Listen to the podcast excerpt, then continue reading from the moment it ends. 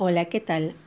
Mi nombre es Andrea Bueno, soy licenciada en fonoaudiología y trabajo en los equipos de orientación escolar en las escuelas secundarias que dependen del Ministerio de Educación de la provincia de Salta.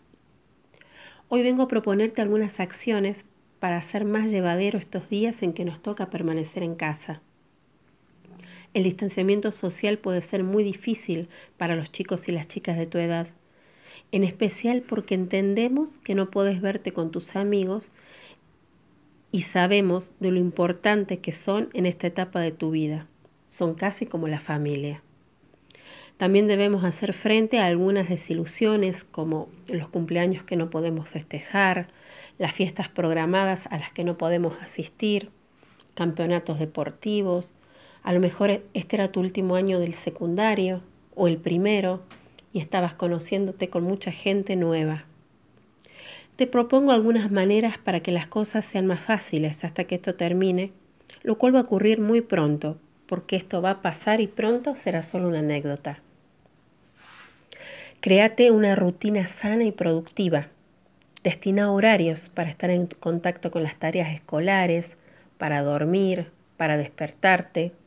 Cuando hagas los deberes, apaga el teléfono te va a ayudar a concentrarte y a terminar más rápido. Programa descansos, tiempo de ocio y horarios para comer. Participa y ayuda en las tareas hogareñas, domésticas. Aprende a cocinar algo.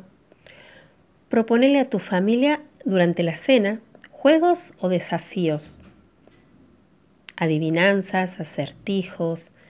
Pueden jugar al mercadito, a los naipes o simplemente que cada uno cuente qué fue lo mejor o lo peor de su día.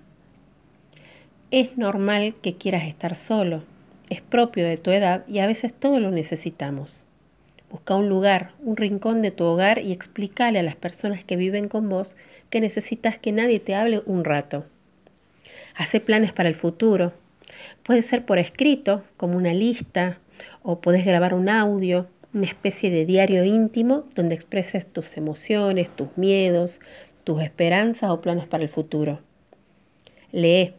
Casi siempre en la casa hay algún libro dando vueltas por ahí. Podés llegar a descubrir un mundo desconocido y maravilloso. Pero lo más importante que tengo hoy para decirte es que continúes cuidándote y que cuides a los que querés, a los que te quieren, a la familia, a los amigos, a tus hermanos, a tus abuelos. Y eso, la mejor forma de hacerlo es quedándonos en casa. Te mando un abrazo fuerte y espero nos veamos muy prontito.